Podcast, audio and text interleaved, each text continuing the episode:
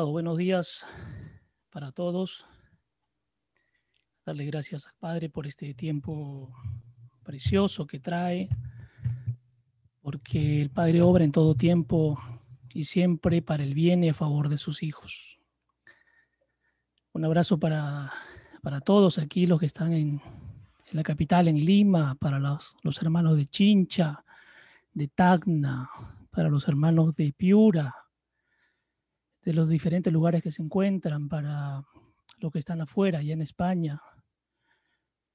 Hace un momento veía también los hermanos de Turquía conectados para Hilda, ahí en los Estados Unidos. Un fuerte abrazo para ti, Hilda, y que el Padre siga utilizándote como instrumento, como herramienta del reino para seguir rompiendo todo, todo lo que se mueve por allá.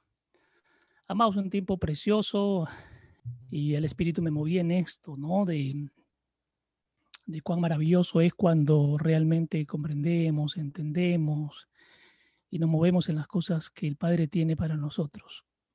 Yo siempre digo, es un privilegio poder compartir la palabra.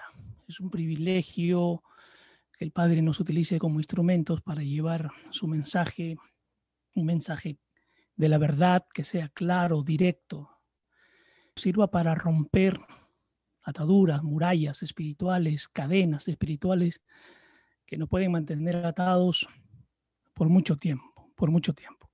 Desde aquí un abrazo para todos y que sea hoy el Espíritu de Dios utilizando todo mi ser para que el mensaje llegue, para que abra el entendimiento, para que esa palabra penetre hasta lo más profundo de nuestro ser, que cale en nuestro corazón para entenderlo. Siempre decimos nosotros cuando enseñamos si recibimos el mensaje, lo anotamos y luego nos vamos en intimidad con Él para decirle, Padre, qué es lo correcto, qué es para mí y aquello que no venga de ti simplemente lo desechamos porque no nos es útil. Vamos a empezar, yo les, les pido por favor, amados, que abran sus Biblias y vamos a centrarnos en esta lectura que tenemos en pantalla, Hebreos capítulo 4, verso del 12 al 16. Esto va a ser, en base a esto, es que va a girar la enseñanza de hoy. Acompáñame ahí para decirle, Espíritu Santo de Dios, toma el control de esta plataforma, de la vida y corazones de mis hermanos, de los pensamientos, de toda reacción. Cancelamos todo espíritu de revancha y contienda que se quiera levantar en el nombre precioso de Jesús, Señor Jesucristo. Tú eres nuestro Salvador, pero también eres nuestro Rey, eres nuestro Señor. Eres sacerdote y eres Rey también y gobierna sobre todas las naciones, sobre todo lo creado, sobre todo lo visible y lo invisible, sobre lo natural y lo sobrenatural. Tú eres nuestro Señor y nuestro Rey. En el nombre precioso de Jesús, amén. Compartamos, por favor, Hebreos capítulo 4, versos del 12 al 16 y vamos a tener allí algunas lecturas de apoyo para ir centrando un poco eh, la enseñanza de hoy, pero nos basamos en estos cinco versículos, del 12 al 16. Comparto en mi versión, vayan leyendo ustedes en su versión y vamos a ir avanzando. Verso 12 dice así en la versión que tengo yo. Dios quiere decir lo que dice y lo que dice va. Porque la palabra de Dios es viva, activa, llena de energía y de poder, haciéndola operativa, vigorizante y eficaz. Es afilada como el bisturí de un cirujano, cortando todo es más cortante que cualquier espada de dos filos, penetrando hasta el centro mismo de nuestro ser, la división del alma y del espíritu, es decir, la integridad de una persona, y de las articulaciones, huesos y la médula, es decir, las partes más profundas de nuestra naturaleza, para exponer y juzgar los verdaderos pensamientos y los motivos secretos e intenciones de nuestro corazón. Y este versículo 12, amados, es muy poderoso, es muy profundo, porque dice que la palabra de Dios es una palabra viva, viva, que trae vida, que es activa, que está en movimiento, no es una palabra que se, que se detiene, es una palabra estática y que además llena de energía y poder, dice, cuando la hacemos operativa, porque nos llena, nos vigoriza, y además nos trae eficacia a nuestra vida. y señala que es cortante, más cortante que una espada de dos filos, y esta versión dice como el bisturí de un cirujano, porque el bisturí penetra y corta, no hay nada que lo detenga. Corta todo lo que quiera cortar.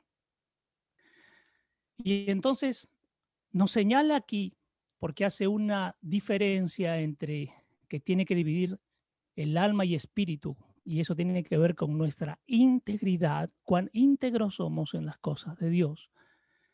Pero también va a ir a cortar las articulaciones huesos y la médula, es decir, las partes más profundas de nuestra naturaleza. Quiere decir, amados, que la palabra entra en todo nuestro ser, busca y recorre todo nuestro ser. No hay parte que pueda quedar sin que la palabra la recorra. Y quiero allí que vayan para, para ver esto un poquito y luego volvemos a centrar a esta lectura de apoyo. Apocalipsis capítulo 1, verso 16. Anótenlo, por favor. Lo leo yo, dice, en su mano derecha tenía siete estrellas y de su boca salía una espada aguda de dos filos de juicio y su rostro que reflejaba su majestad y la gloria era como el sol que brilla en todo su poder al mediodía. Y es que, amados, en el libro del Apocalipsis, que es el libro de las revelaciones, que es un libro que ya viene corriendo hace más de dos mil años, porque no es un libro futurista, es un libro que ya se está dando ahora, que ya se ha dado y se seguirá dando, señala que de la boca del Señor sale esta espada aguda de dos filos. Y dice aquí mi versión que trae juicio, y entendamos esto, amados, porque para que la justicia venga a nuestras vidas y a la vida de mucha gente, primero tiene que venir el juicio, porque el juicio no es algo malo. El juicio tiene que ver con romper y sacar y desnudar todo aquello que está guardado y escondido para que la justicia plena de Dios, que es el propio Señor Jesucristo, porque Él es la justicia de Dios, entonces venga, penetre y more y se entronice en nuestra vida. El juicio tiene que ver con arrancar aquello que en nuestra vida nos sigue entorpeciendo, nos sigue retrasando, eh, nos desvía, nos saca de las cosas que quiere el Señor. Y entonces el juicio tiene que venir para que la justicia venga posteriormente y entonces resplandezca el reino en nuestra vida. Pero acá hay algo precioso. En mi versión dice, y su rostro que reflejaba su majestad y la gloria era como el sol que brilla en todo su poder al mediodía. Y es que cuando viene la gloria de Dios, entonces la presencia del Señor comienza a brillar en todo nuestro ser. Dice aquí como el sol que brilla en todo su poder al mediodía. Al mediodía el sol está arriba. No hay nada que se esconda, no hay nada que se pueda cubrir. Pero más allá de esconder, viene a brillar, viene a manifestarse, viene a mostrarse. El alma y el espíritu, amados, son unas partes inmateriales de cada persona que nos hacen ser quienes somos. Las articulaciones y la médula ósea son los aspectos físicos de nuestra existencia. Todo esto combinado forma nuestra humanidad, forma nuestro ser. Y aquí viene lo precioso en este verso 12. La palabra de Dios tiene la capacidad de descubrir, ¿correcto? nuestros aspectos ocultos para sacarlos a la luz, para darlos a conocer.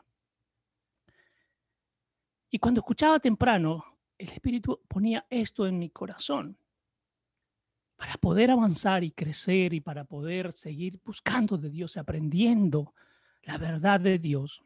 Lo primero que tiene que hacer la palabra es que penetre y cale en nosotros como esa espada de dos filos que tiene que sacar todo aquello que está oculto, sacarlo a la luz, y entonces ahí se cumple lo de Apocalipsis que dice, la majestad y la gloria brillará como el sol del mediodía sobre nosotros. La palabra de Dios tiene que venir para romper, para arrancar y para sacar aquellas cosas, yo digo, esos lastres pequeños que pueden estar escondidos en alguna parte de nuestro ser.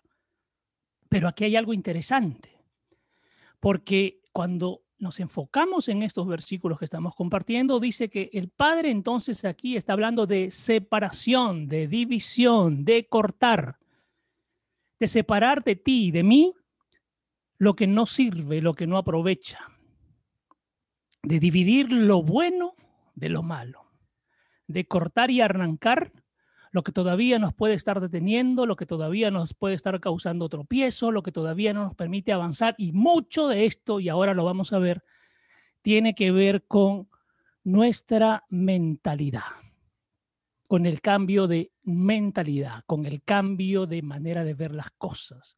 Pero aquí hay algo interesante y que el Padre ha venido trabajando de hace más de cuatro semanas, cinco semanas antes de acabar el año. Esto tiene que ver, amados, con el tratamiento del corazón, con el tratamiento de nuestro corazón. Volvamos un ratito a centrarnos en este verso 12 que es muy especial porque es el punto de partida para luego ver todo lo que el Padre tiene y trae para nosotros y que ya está dado, pero depende de nosotros poder cogerlo. Quiero invitarlos un ratito rápidamente a ir al libro de Efesios, capítulo 6, verso 17. Efesios capítulo 6, verso 17. Para poder entender esto de la espada. Efesios 6, 17 dice, y tomen el casco de la salvación y la espada del Espíritu, que es la palabra de Dios. Y la espada del Espíritu, que es la palabra de Dios. Cuando hablamos de la palabra de Dios, ese término palabra permítame hacer aquí esta acotación, proviene de la palabra griega que se llama rema o se pronuncia rema, que muchas veces lo hemos escuchado y lo hemos utilizado. ¿Y qué significa palabra o rema? Significa que describe algo que se habla de manera clara, es decir, no hay sombra, no se esconde, no se confabula, no se tapa, no se vende, y uso este término, no se prostituye. Rema significa que describe algo que se habla de forma clara, vívidamente, significa que lo voy a hablar claramente, pero también en mí tiene que vivir lo que estoy diciendo, porque si yo enseño algo, amados, que yo no lo hago, entonces soy un mentiroso. Y dice la palabra, soy un hipócrita. Y esto tiene que ver de hablar en términos inconfundibles y en un lenguaje innegable lo que la, palabra nos trae, está escrito y nos revela, es algo que no se puede negar, es algo que está.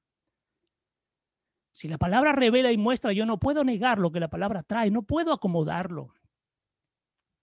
En el Nuevo Testamento la palabra rema tiene el significado de lo que vivifica y entonces la palabra que trae el Espíritu, porque la palabra la trae el Espíritu, la espada es el Espíritu de Dios, porque Él va al corazón del Padre y trae la palabra desde el mismo corazón del Padre.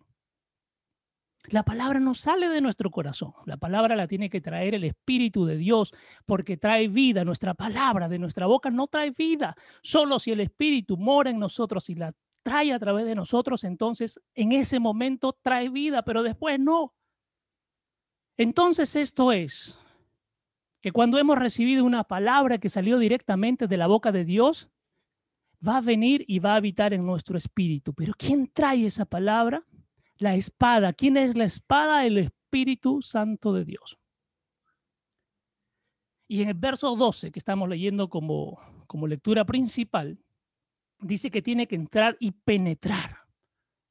Si yo no permito que esa espada entre y penetre y me pongo una coraza y me pongo un escudo, entonces no va a penetrar, no puedo entender, amados, y vamos a ver que podemos estar viviendo en distintas consecuencias en nuestra vida y ahora lo compartiremos con el propósito de crecer, con el propósito de entender y comprender, no con el propósito de asustarnos, porque Dios no trae una palabra para llenarnos de miedo ni asustarnos, sino para hacernos crecer.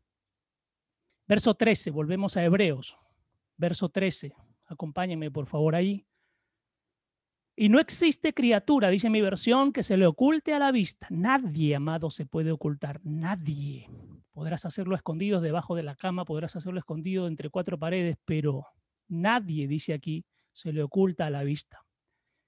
Que puede esconder sus pensamientos, sino que todas las cosas están abiertas y expuestas porque nada de lo que hacemos permanece en secreto y nada de lo creado se oculta, ya sea duda o defensa, dice mi versión, abriéndonos para escuchar y obedecer.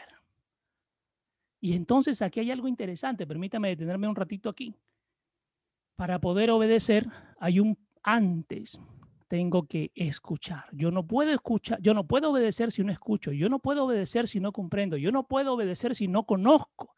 Y entonces me seguiré moviendo por lo que yo considero que es correcto desde mi percepción, desde mis ideas, desde mis creencias, más no de lo que el Padre quiere. Continúo, abriéndonos para escuchar y obedecer, y se revelan a los ojos de aquel a quien tenemos que dar cuenta.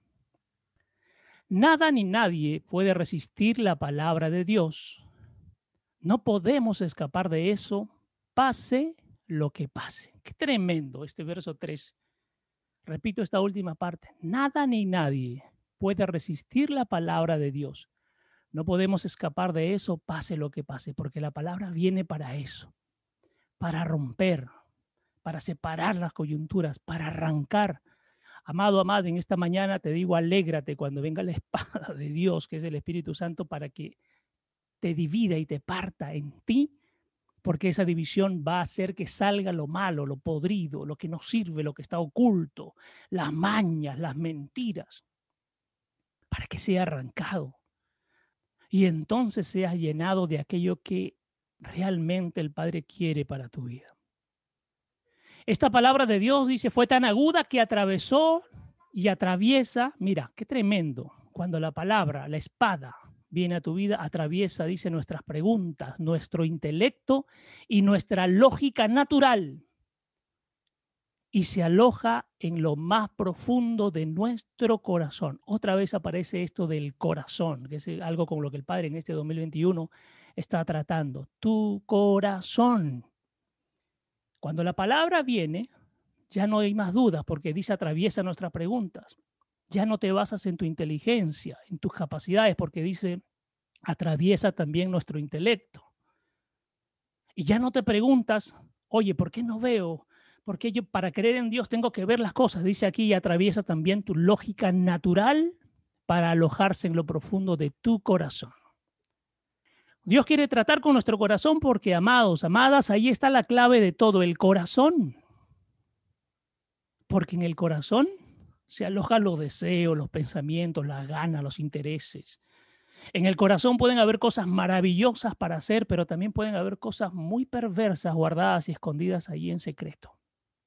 Y aquí les voy a soltar una bomba, amados.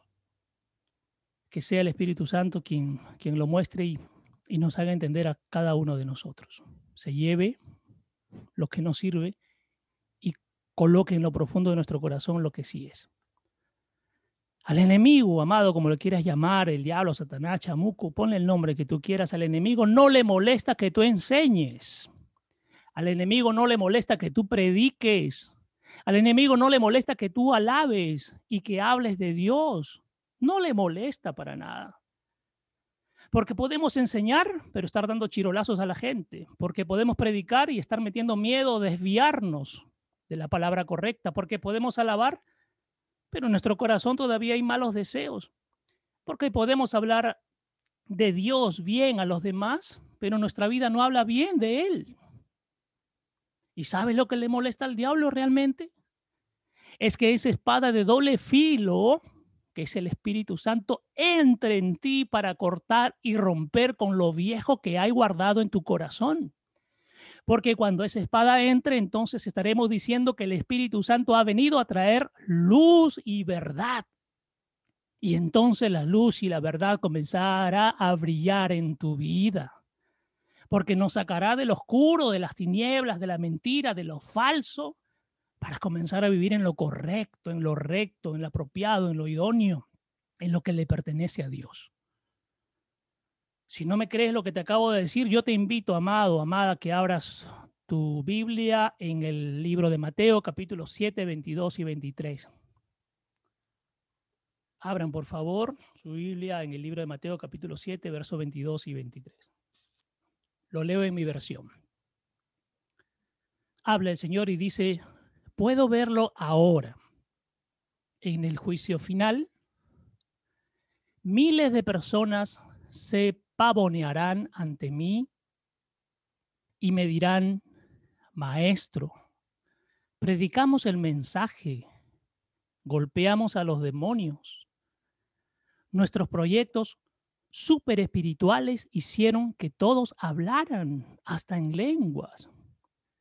Y el Señor dice, ¿sabes lo que voy a hacer? ¿Sabes lo que voy a decir? Perdiste el barco. Todo lo que hicieron fue usarme para hacerse importantes. No me impresionas en lo más mínimo y estás fuera de aquí. Qué tremendo, amados. Por eso repito, y no se sientan mal, por favor, y no se echen cenizas como se hacía en el Antiguo Testamento.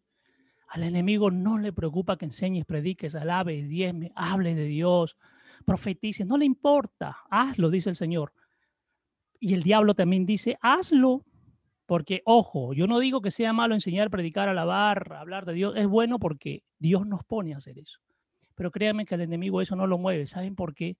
Porque mientras nuestro corazón no sea transformado, la pregunta es, ¿a quién le pertenecemos? Esta lectura de Mateo dice muy claro, Señor, predicamos el mensaje, golpeamos a los demonios, hacíamos proyectos espirituales, enseñamos a la gente para que hablaran eh, de ti, inclusive gente hablaba en lenguajes espirituales. Y él dice, pero perdieron el barco, todo lo que hicieron fue usarme para que ustedes sean importantes, nunca realmente hicieron que me conozcan. Nunca realmente dejaron que la espada de Dios los transformara, les cambiara el corazón. Y dice el Señor, lo pueden hacer, pero no me impresiona. Qué tremendo esto. Yo cuando lo leía, esta es una versión americana llamada El mensaje, dice, no me impresiona lo que hagas. Y es más, dice, estás fuera de todo, estás fuera del reino. Y entonces, amados, amadas, el Señor claramente hablaba y claramente mostraba es hasta cuándo seguiremos viviendo con ese corazón que realmente no ha sido transformado. Yo les decía en esta semana cuando compartíamos en los grupos, no basta con hablar bonito de Dios y nuestro corazón sea feo. Yo diría al revés, mejor es hablar claro de Dios, pero que nuestro corazón se vea bonito a sus ojos. Que nuestro corazón sea del agrado de Dios que nuestro corazón realmente haya sido cambiado, transformado, que esa espada haya entrado en lo más profundo de nuestro ser y se haya instalado en nuestro corazón y a partir de allí entre para cortar. Esta poderosa espada, amado, amada, escúchame, esta poderosa espada, cuando entra y tú le permites entrar, porque hay que permitirle entrar y cuando entra, amado, corta todo a su paso, cuando entra y también cuando sale cuando entra y cuando sale. Y cuando esta poderosa espada llega a tu vida, amado, amada, lo hará para hacer retroceder lo que ha venido haciendo el enemigo contra ti, contra tu familia, para los que tienen negocio, contra tu negocio, contra tu ministerio, contra tus finanzas, en tu relación y hasta en tu cuerpo. Pero si todo esto que te menciono no está funcionando bien por ahora, digo por ahora porque sabemos en el nombre de Jesús lo declaramos así que va a llegar esa espada a romper, ahora ya está rompiendo, primero está empezando por las ideas y pensamientos y esquemas y paradigmas. Cuando llega esta poderosa palabra, esta espada penetra, amados, todos esos campos comienzan a funcionar. Porque quien tiene el control entonces de ti es el Señor Jesucristo entronizado en tu corazón. Si no llega la palabra, si no llega la espada a tu vida, no vas a entender nada y vamos a seguir iguales. Amados, ¿cuánta gente conocemos que puede tener mucho tiempo en la palabra, amados, y se ve gente agotada, acabada, envejecida, cansada, agotada? Hay gente quebrada, quebrada en, la parte de salud, en la parte del alma, del espíritu y hasta en lo económico. Gente que anda endeudada porque no entendió de qué se trata. Gente que anda cautiva, prisionera. Gente atada, gente enferma. Gente llena de miedo. Para mí es sorprendente cuando conversaba con algunas personas eh, en este último viaje que teníamos, hay gente llena de miedo por lo que está pasando. Entonces la pregunta es, ¿quién está entronizado en tu corazón? ¿Quién? Y hoy temprano nos hacían esa pregunta. ¿Quién está entronizado en nuestro corazón?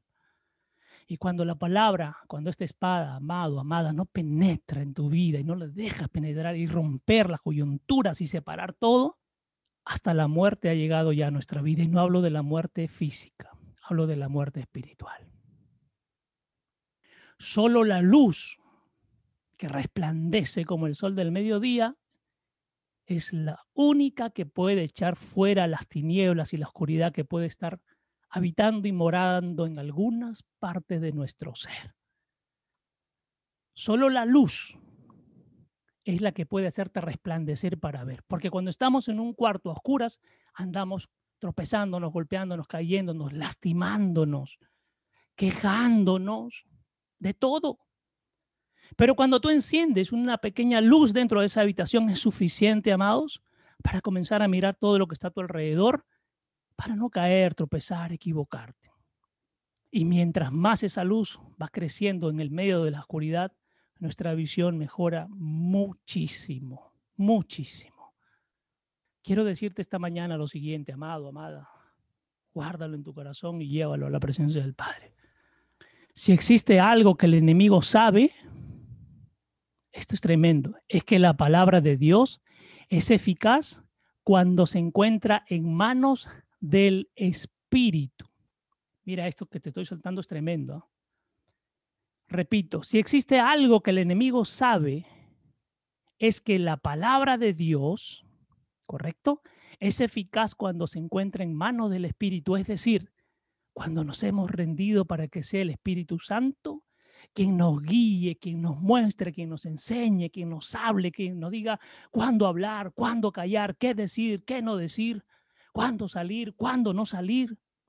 Solo se vuelve eficaz esa palabra cuando el Espíritu ha tomado el control absoluto. Y eso es algo que el enemigo no quiere. No quiere. Por eso es que muchas veces hace que el creyente maneje la palabra como le parezca. Y el diablo lo permite a fin de que pierda eficacia. Y en vez de acercar las personas a Dios, lo que hace es apartarlas por el mal uso que se le da. Vamos a un ejemplo sencillo. En la parábola del sembrador podemos ver de forma clara cómo el enemigo trabaja en aquellos que están recibiendo esa semilla, ¿no es cierto? Que es la palabra, con el objetivo de que no se arraigue y entonces sigan en una vida pegada y unida al pecado, viviendo de manera equivocada, con pensamientos torcidos, un corazón torcido, desviado, con un corazón lleno de temor y sin crecimiento. Es que la palabra, la parábola del sembrador es un claro ejemplo de la semilla, que es la palabra, y dónde cae. No está lejano, ¿ah? está en nosotros. Este ejemplo, si bien porque podemos decir este ejemplo entonces es para las personas del mundo, no, amados, yo y todos los que estamos acá, estamos metidos también en esto de la parábola del sembrador. ¿Cuál es el interés del enemigo? Que la palabra no se arraigue en tu corazón. Y entonces seguimos moviéndonos y viviendo y pensando que lo que hacemos es correcto. Acabamos de ver hace un instante. Porque si no es el Espíritu quien te guía, tú consideras que el mensaje y que la palabra la trabajas como mejor te parezca, pero haces perder la eficacia. ¿Y cómo me doy cuenta que la palabra no está siendo eficaz en mi vida? Amados, la palabra de Dios dice, por los frutos o por los resultados, nos conoceremos unos a otros. Esta mañana yo te invito a decir, ¿cómo está tu vida? ¿Te sientes agotado, cansado, quebrado en todas las áreas? ¿Estás lleno de deudas? ¿Te sientes cautivo, cautiva, atado, atada? ¿Enfermedades? ¿Lleno de miedo? El enemigo siempre atacará en ese lugar donde se siembra esa semilla. Pero cuando esa palabra, amado, amada, entra en un corazón que está bien abonado con la fe y donde el Espíritu Santo tiene el control, y es regado a diario con esa comunión, con esa búsqueda, con esa intimidad con el Señor, entonces será eficaz y traerá frutos, no poquitos, amados, amadas, sino en abundancia, ya que como una espada, es eficaz. ¿Saben por qué? Porque entra para arrancar, pero también entra para transformar y cambiar todo lo que toca. Donde entre la espada, que es el espíritu, cada área que nosotros le entreguemos, le demos, entra, arranca lo que no sirve, transforma, cambia todo lo que va tocando. La misión de esa palabra entonces es penetrar y partir. La misión de la palabra es penetrar y partir de manera que debe llegar a nuestra vida con poder para que invada todo nuestro ser. Miren qué interesante esto. Si dejamos que la espada, que el espíritu, ¿correcto? Que esa palabra penetre y parta todo nuestro ser y dejamos que llegue hasta el fondo de nuestra vida, entonces será una palabra con poder. Poder, ¿por qué? Porque nosotros se lo entregamos para que entre, corte, arranque. Y entonces invade nuestro ser, ¿correcto? Se vuelve eficaz y comienza a traer, ahora sí, los frutos de Dios en tu vida, que es paz, dominio propio, bondad, y ya conocemos todos los frutos del Espíritu. Entonces esto es interesante. Para que esto no pase, amados, para que no sea una palabra ineficaz, no solo basta con leer la palabra, y ahí coincidimos, sino que hay que estudiarla, escudriñarla, analizarla y sobre todo, amado y amada, aplicarla también. Porque puedo conocer, pero no la aplico. Puedo hablar de cambio y transformación, pero no lo aplico en mí. Puedo hablar de amor y no lo aplico en mí. Puedo hablar de, de crecimiento, pero no lo hay en mí. Y entonces la pregunta es, ¿qué puede estar pasando que no veo eso? Entonces se trata también de aplicarla. La verdad es que la palabra no puede penetrar y partir en nuestra vida si la mantenemos apagada, alejada y no la vivimos si no dejamos que el Espíritu Santo de Dios tome el control de todo nuestro ser. Si no se vuelve una palabra ineficaz, porque puedo salir y hablar y enseñar y la gente, pero mira los resultados, ¿cómo estás en tu vida? ¿Ese es el Dios que tú me hablas? Te veo un hombre lleno de miedo, una mujer amargada, enojada, llena de tristeza, de miedo. Te veo pues endeudado, acabado, envejecido. Ese es el Dios que tú me quieres traer, ese es el Dios que tú me quieres enseñar. Y amados, eso ocurre porque no hemos dejado que el Espíritu Santo de Dios gobierne y tome el control absoluto de nuestro ser. Porque el Señor Jesucristo dijo, yo les enviaré al Espíritu de Dios quien les enseñará todo lo que sale de la boca de mi Padre. Qué tremendo esto. La palabra nos habla de que discierne los pensamientos y las intenciones del corazón. Esto es tremendo. La misma palabra, amado, entra y discierne tus pensamientos, tus deseos, tus anhelos y también las intenciones realmente que hay en tu corazón. Estos pensamientos son diferentes. Los pensamientos nuestros, sin el Espíritu, son pensamientos que buscan la lógica, lo que se puede palpar, lo que se puede tocar, lo que se puede ver. Jesús mismo dijo que de los pensamientos de nuestro corazón es de donde salen las malas obras de la carne. Volvemos al punto central, amado, de esta mañana, el corazón. El corazón. Qué tremendo.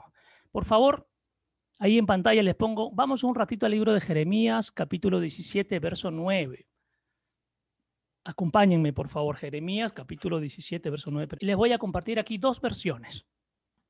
Permítame compartirles dos versiones. La primera dice, engañoso es el corazón más que todas las cosas y está extremadamente enfermo. Miren qué tremendo. Porque un corazón que vive lejos de Dios, un corazón que sigue moviéndose por sus deseos, un corazón que sigue moviéndose desde su capacidad, desde su inteligencia, un corazón que no ha permitido que la espada entre para que viva y penetre y se quede en el corazón, entonces dice la palabra, no lo digo yo, dice, está extremadamente enfermo porque de ahí saldrán los pensamientos, porque de ahí saldrán las ideas, porque de ahí saldrán los deseos, porque de ahí saldrán los anhelos porque de ahí se planifican las acciones. Uno no actúa si antes no planificó. ¿Y dónde se planificó? En el corazón. Uno no habla nada si es que antes no se movió en nuestro corazón, que tiene que ver con el pensar, con el sentir, con el actuar. Jesús dijo que de los pensamientos de nuestro corazón, entonces es donde salen las malas obras de la carne. Y entonces esta versión de Jeremías 17.9 dice, engañoso es el corazón más que todas las cosas y está extremadamente enfermo. ¿Quién puede comprenderlo plenamente y conocer sus motivos secretos? Miren, dice aquí, ¿quién puede? ¿Quién puede? ¿El pastor? ¿Quién puede? ¿El papa? ¿El cura? ¿Quién puede comprenderlo, amados? Solo Dios. ¿Quién puede arrancar lo que es realmente nuestro corazón? Solo Dios. ¿Quién puede conocer los verdaderos motivos secretos, dice mi versión, de lo que hay en nosotros? Solo Dios. Y en la traducción del lenguaje actual, que la pongo acá también es bastante clara, ¿no? Dice, ustedes se creen buenos, pero son malos y mentirosos y no tienen remedio. Y es que mientras que no dejemos el Espíritu entre, que el Señor Jesucristo reine en nuestro corazón, no tendremos remedio. Porque ¿quién nos podrá sacar de esta situación? Sino aquel que conoce lo más profundo de nuestro ser, aquel que conoce nuestras intenciones, aquel que conoce nuestros deseos, aquel que conoce nuestros más íntimos secretos. Y esto está en el antiguo, ¿correcto? Pero quiero invitarlos, vamos a Mateo capítulo 15, ¿Por qué? Mateo 15, verso 19. ¿Por qué le digo que está en el antiguo y ahora vamos a lo nuevo? Porque quiere decir que el Padre, por todo el tiempo que ha transcurrido, lo que busca es tratar con el corazón siempre. No solo antes, sino hoy. Y por todo el tiempo que quede, seguirá tratando con el corazón. Mateo 15, 19 en mi versión dice, porque del corazón, otra vez el término corazón, salen los malos pensamientos, salen los planes, del corazón salen los asesinatos, del corazón salen los adulterios, del corazón salen las inmoralidades sexuales, del corazón salen los robos, del corazón salen los falsos testimonios, las calumnias, el abuso verbal, el habla irreverente y la blasfemia. Mientras no es tratado nuestro corazón, amados, amadas, todo esto que estamos compartiendo aquí se va a dar en nuestra vida. Y repito, vuelvo al, punto que hace algunos minutos tocábamos. ¿ah? Créeme que al enemigo no le incomoda todo lo que puedas estar haciendo según nuestra idea y pensamiento en el nombre de Dios. Pero ya leímos hace un instante, ¿correcto? Cuando el Señor mismo dice, no los conozco, no sé quién eres, no sé quién eres. Y es que debe ser tremendo cuando el Señor dice, nos dice en nuestro corazón, no te conozco, no sé quién eres, todo lo que haces no me impresiona. Y aquí volvemos a un tema importante que hemos venido tratando también, amados. No podemos hacer algo si nuestro ser primero no ha sido transformado. Porque cuando nuestro ser es transformado, es decir, el espíritu tiene el control, Él te va a decir qué hacer. Pero si no es transformado nuestro ser, queremos hacer las cosas porque creemos que eso es lo mejor. Y voy a volver a Mateo 7, 22, 23. Dice, puedo verlo ahora en el juicio final. Miles de personas se pavonearán, o sea, alardearán. Yo lo hice, yo expulsé demonios. Gracias a mí este hombre, esta mujer fue liberado. Cuidado. Dice, y me dirán, maestro, predicamos tu mensaje, golpeamos a los demonios, hicimos grandes proyectos espirituales. Y él dice, ¿sabes lo que voy a hacer? ¿Sabes lo que voy a decir? Perdiste el barco. Todo lo que hiciste fue usarme para hacerte importante, pero no me impresionas en lo más mínimo, estás fuera. Qué, qué tremendo, amados. Qué tremendo. Y es que el corazón, que estamos hablando del corazón espiritual, correcto, es allí donde se guarda lo más secreto. Lo más secreto. Y cuando hablo de lo más secreto es que solo lo conoces tú, pero también lo conoce Dios. Y Dios sabe lo que hay en ese corazón y necesita venir para transformar, para romper, para que esa espada de doble filo que dice que es como el bisturí del cirujano, venga y comience a romper cada hilo, cada nervio, cada parte y comience a separar lo que es útil, lo que sirve, de lo que no sirve, de lo que te atrasa, de lo que te detiene, de lo que no te deja avanzar, de lo que no te deja crecer, de lo que no te deja tener una relación de intimidad genuina, real e íntegra con Dios. Nuestro corazón, amados, eso quiere el Padre. Está bien si enseño, está excelente. Está bien si predico, formidable. Está bien si diezmo, muy bien, porque lo honras. Está bien si pongo mano para traer sanidad, muy bueno. Está bien si, si expulso demonios, perfecto. Pero tu corazón es lo primero que tienes que entregarle al Padre para que sea transformado, para que sea cambiado, para que Jesucristo que no solo es nuestro Salvador, como hoy lo escuchábamos temprano, sino sobre todo es nuestro Señor, quiere decir que el Señor tiene control y dominio. ¿Puedo ocultarle, puedo no honrarle a mi Señor? ¿Puedo hablar de mi Señor, pero no hacer lo que mi Señor me pide? ¿Puedo comentarles a todos de mi Señor, pero yo mismo no cumplo con lo que mi Señor me pide? Sencillo, palabra, parábola de los talentos, amado. 1, 3, 5. Al que le dio 5, lo hizo multiplicar, cumplió en su tiempo. Al que le dio 3, lo hizo multiplicar porque cumplió. Y al que le dio 1, lo escondió. Lo escondió y se llenó de miedo. Si hoy el Señor nos preguntara, ¿qué estás haciendo con los talentos? ¿Qué le diríamos? Sí, Señor, predico, enseño, manifiesto, hablo a las naciones, y tu corazón, tu talento principal, está bajo tierra, escondido como ese único talento, tapadito, lleno de cosas ahí, ¿no? Porque para que este hombre que en la parábola escondió la pregunta es, ¿qué pasó por ese corazón? ¿Qué había en ese pensamiento para que no me castigue? De repente viene y me grita, me va a decir cosas, ahí nomás lo voy a tener. Miren, pensamientos, planes maliciosos. Por eso el Señor dice, al que tiene cinco, denle el doble, al que tiene tres también, y al que tiene uno, quítenle inclusive ese uno que tiene, porque no es bueno para el reino. Qué tremendo, qué tremendo. Verso 14, volvemos a Hebreos, amados. Hebreos, verso 14. Ya vamos a terminar. Entonces, dice mi versión, en la medida en que los creyentes tenemos un gran sumo sacerdote que ya ascendió pero no solo ascendió, sino que traspasó los cielos, Jesús, el Hijo de Dios, retengamos la fe que profesamos. No dejemos que, nos que se nos escape de los dedos y aferrémonos tenazmente a todo lo que sabemos que es verdad, a nuestra absoluta confianza en Él como Salvador. Qué tremendo esto. El único que ha subido y traspasado los cielos es el rey sacerdote, es rey y sacerdote. ¿Correcto? ¿Quién de nosotros lo ha hecho, amados? ¿Quién lo ha hecho? Ninguno de nosotros ha subido y traspasado los cielos.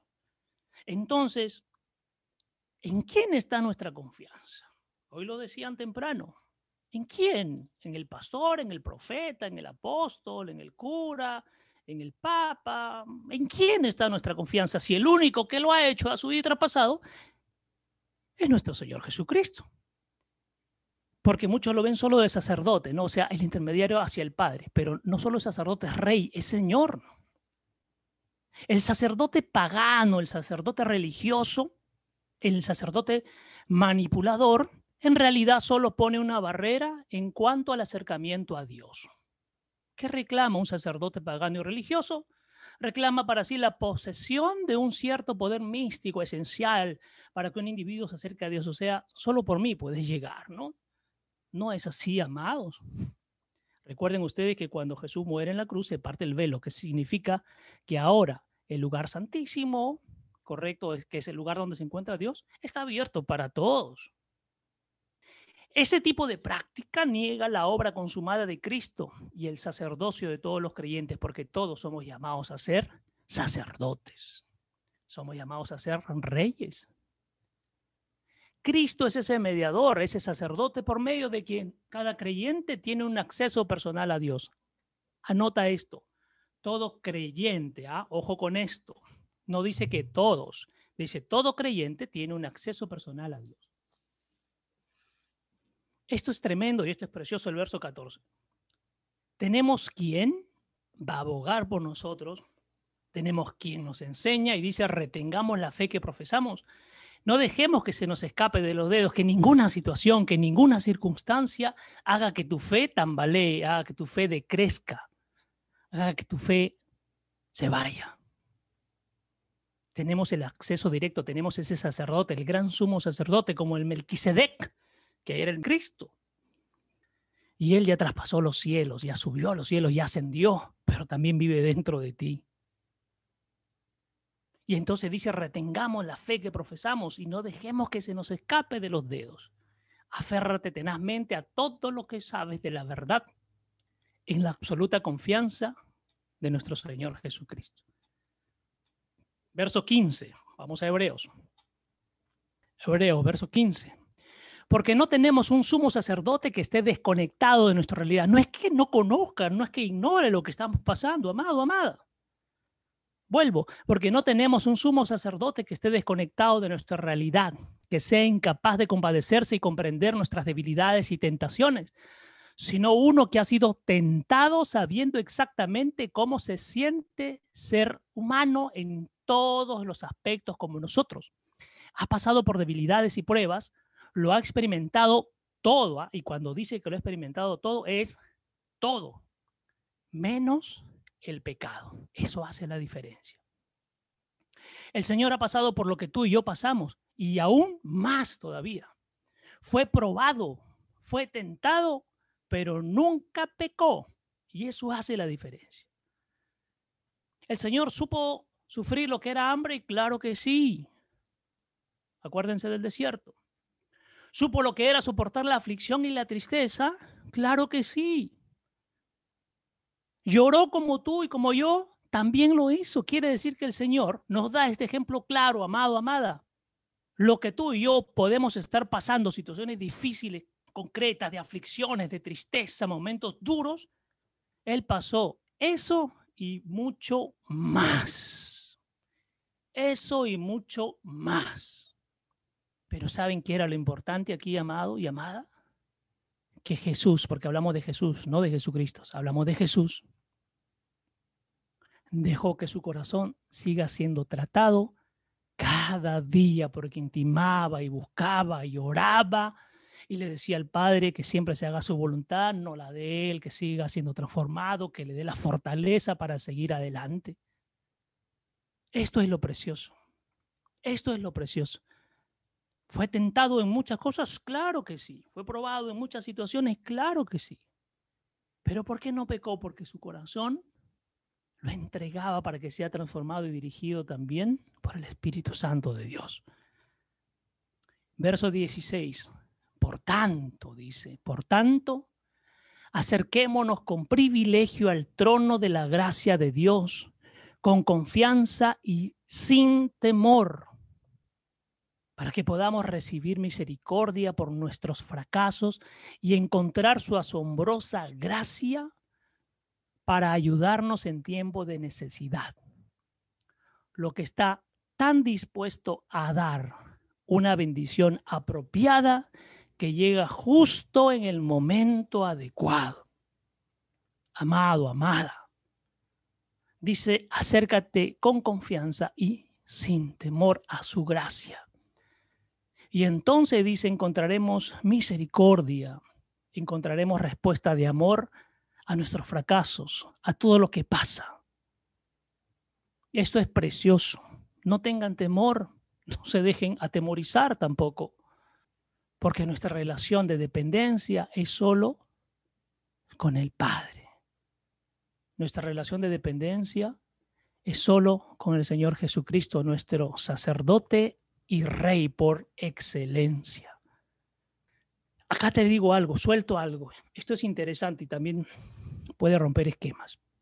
Esta palabra podría ser mal interpretada y sugerir que podemos acercarnos a Él de una manera irrespetuosa, con ligereza, frivolidad y falta de seriedad, ¿no? Demostrando demasiada confianza o incluso, dice, con cierta actitud de engreimiento. La pregunta es, ¿el Señor escucha la oración de todos? Esta pregunta es tremenda. ¿El Señor escucha la oración de todos? ¿Se pone a disposición de todos?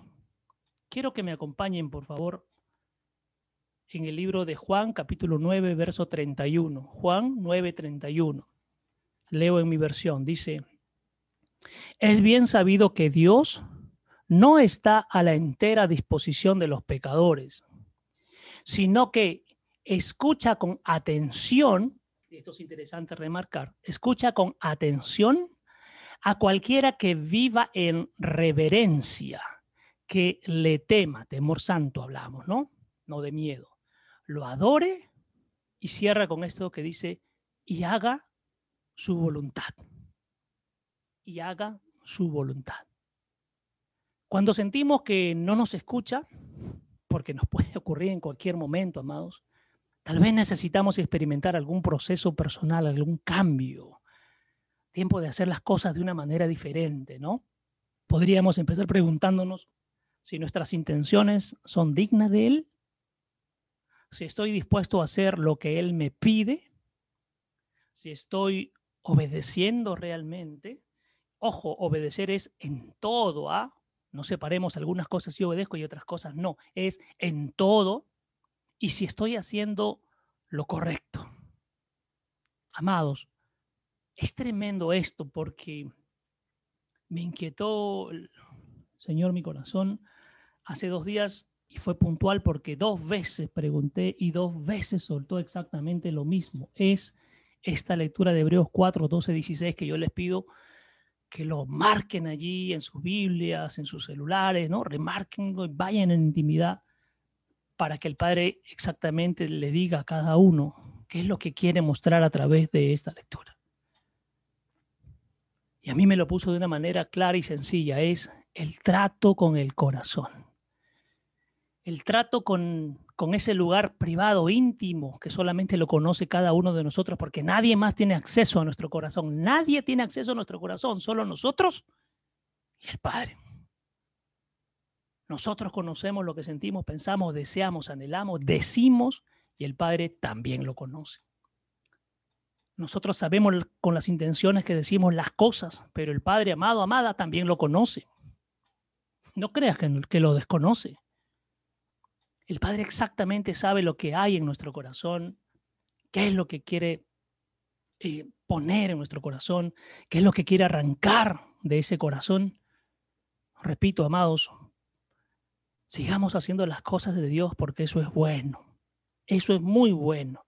Pero no olvidemos de darle acceso a esa espada de dos filos que entra, que corta y que penetra para que traiga lo correcto y arranque lo malo, lo podrido, lo escondido, yo diría lo corrupto que hay en nuestro corazón, porque dice la palabra, es un corazón corrupto, dice es un corazón enfermo.